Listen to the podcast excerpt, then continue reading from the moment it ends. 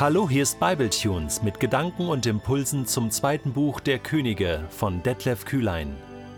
Der heutige Bibletune steht in 2. Könige 24, die Verse 1 bis 20 und wird gelesen aus der Hoffnung für alle. Während Joachims Regierungszeit schickte König Nebukadnezar von Babylonien seine Truppen gegen Juda und zwang Joachim, sich ihm zu unterwerfen. Doch nach drei Jahren lehnte Joachim sich auf und sagte sich von Nebukadnezar los. Da ließ der Herr Räuberbanden aus Babylonien, Syrien, Moab und Ammon in Juda einfallen, um Juda zugrunde zu richten. Es sollte sich erfüllen, was der Herr durch seine Diener, die Propheten, angekündigt hatte. Der Herr selbst ließ dieses Unheil über die Bewohner von Juda kommen, weil er sie verstoßen wollte.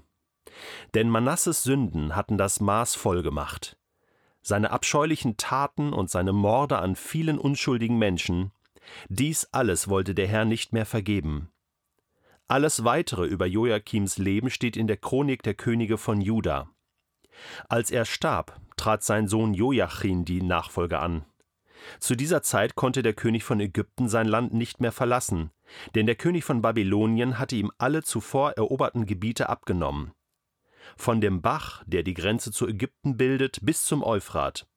Joachim wurde mit 18 Jahren König und regierte drei Monate in Jerusalem. Seine Mutter hieß Nehushta und war eine Tochter von Elnathan aus Jerusalem. Joachim tat, was dem Herrn missfiel, genau wie sein Vater.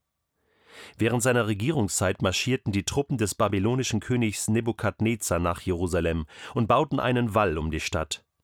Nebukadnezar kam selbst nach Jerusalem, während seine Soldaten die Stadt noch belagerten. Da ergab sich Joachim.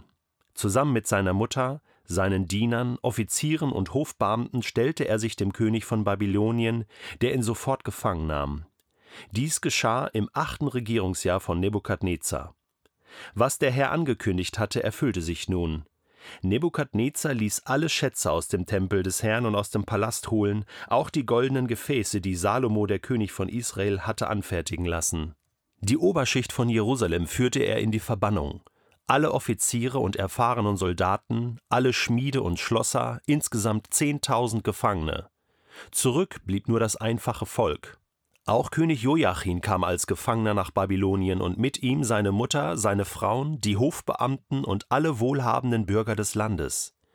Nebukadnezar ließ 7000 Soldaten und 1000 Schmiede und Schlosser, alles erfahrene und tüchtige Leute, nach Babylonien verschleppen. In Jerusalem setzte er an Joachims Stelle Matanja als König ein.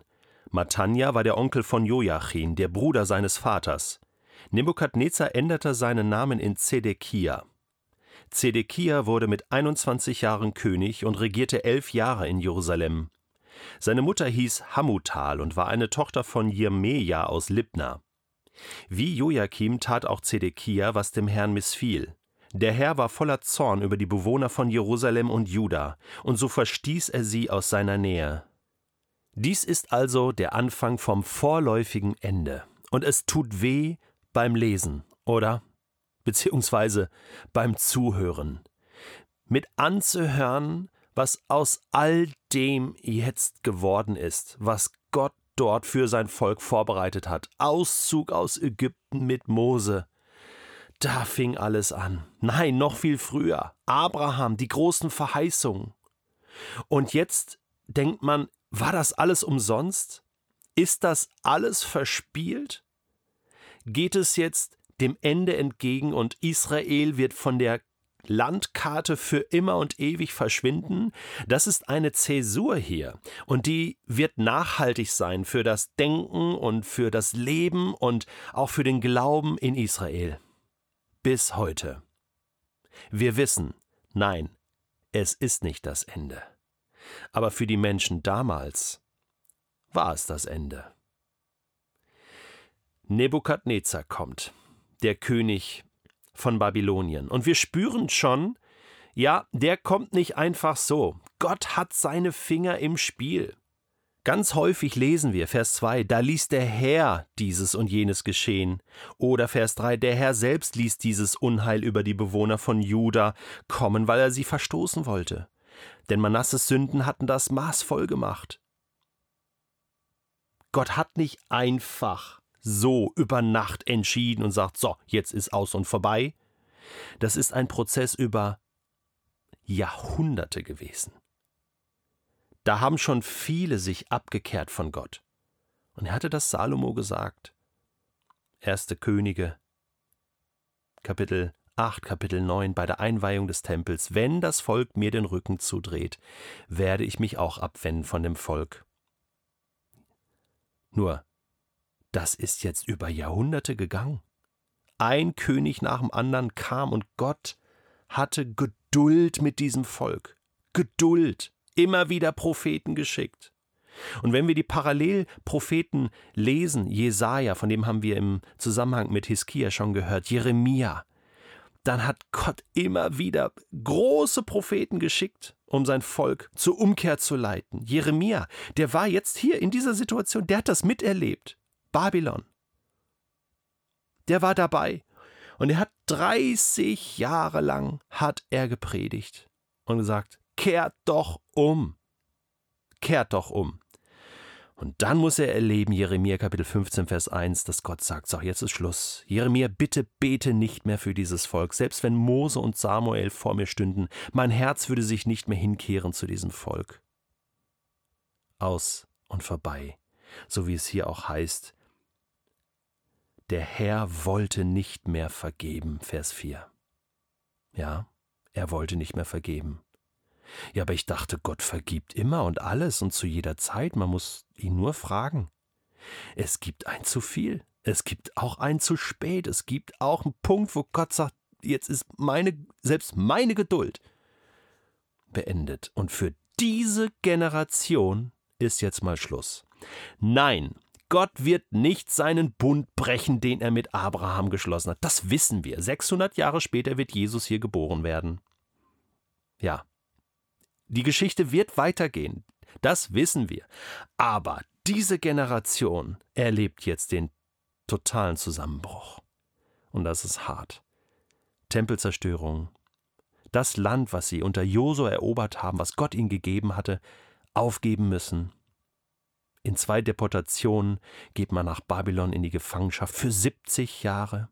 Das ist brutal. Und das hat Konsequenzen für Glauben, Denken, und die Geschichte in Israel bis heute. Das können wir nicht rausradieren, diesen schwarzen Tag, den Israel dort erlebte. Wir haben ja jetzt noch ein Kapitel hier im zweiten Buch Könige und ich kann dir sagen, es wird am Ende nicht alles gut. Gibt nicht das Happy End. Nicht für diese Generation. Das kann uns nachdenklich stimmen. Es gibt einen Punkt, wo Gott nicht mehr vergeben will, wo Gott jemand fallen lässt, wo Gott jemanden auch Gottes Ferne erleben lässt. Menschen, ein ganzes Volk hier an dieser Stelle, sein Volk. Und das bringt uns zum Nachdenken. Sollte Gott seinen Bund doch nicht mehr halten? Nein, nein, nein, nein, nein, darum geht es nicht. Er wird seinen Bund halten. In 600 Jahren wird Jesus hier geboren werden. Halsgeschichte wird weitergehen. Ja, nach 70 Jahren werden die ja wieder zurückkommen mit Nehemia. Wir wissen das ja schon, dass es weitergehen wird, dass Gott gnädig ist, dass er einen Neuanfang schenkt. Aha. Einen Neuanfang. Weißt du, einen Neuanfang kann es nur geben, wenn es mal ein Ende gegeben hat. Wenn mal was beendet wurde. Und das hier ist Beendigung. Schluss, Schlussstrich. Das ist für diese Generation brutal. Die verlieren alles. Viele Menschen sterben. Viele gehen in die Gefangenschaft, sie verlieren alles. Diese Generation kommt nicht wieder zurück. Das gibt es, das lässt Gott zu. Warum? Kann das noch Liebe sein? Ich sag, ja, genau das ist Liebe. Dass Gott mich nicht so weitermachen lässt, wie ich gerade tue, nämlich gegen ihn. Gott hat sich das angeschaut. Und jetzt sagt er, jetzt ist vorbei. Ich will einen Neuanfang. Und dazu muss es eine Zäsur geben. Die ist nachhaltig. Die hat Einfluss auf das Glauben und Denken und Leben des Volkes Israel, der Juden bis heute. Weil das hat es vorher und nachher nicht mehr gegeben, in der Brutalität, dass alles vorbei war. Obwohl, hm, 70 nach Christus gab es nochmal eine Zäsur. Obwohl, wenn man so nachdenkt, die Leidensgeschichte des Volkes Israel bis heute unfassbar. Unfassbar, was Gott zulässt, was Gott mit diesem Volk tut und wie er doch immer wieder zu diesem Volk auch steht. Manchmal ist das die letzte Möglichkeit, der letzte Trumpf der Liebe Gottes, dass er Menschen fallen lässt, um sie wieder zu gewinnen.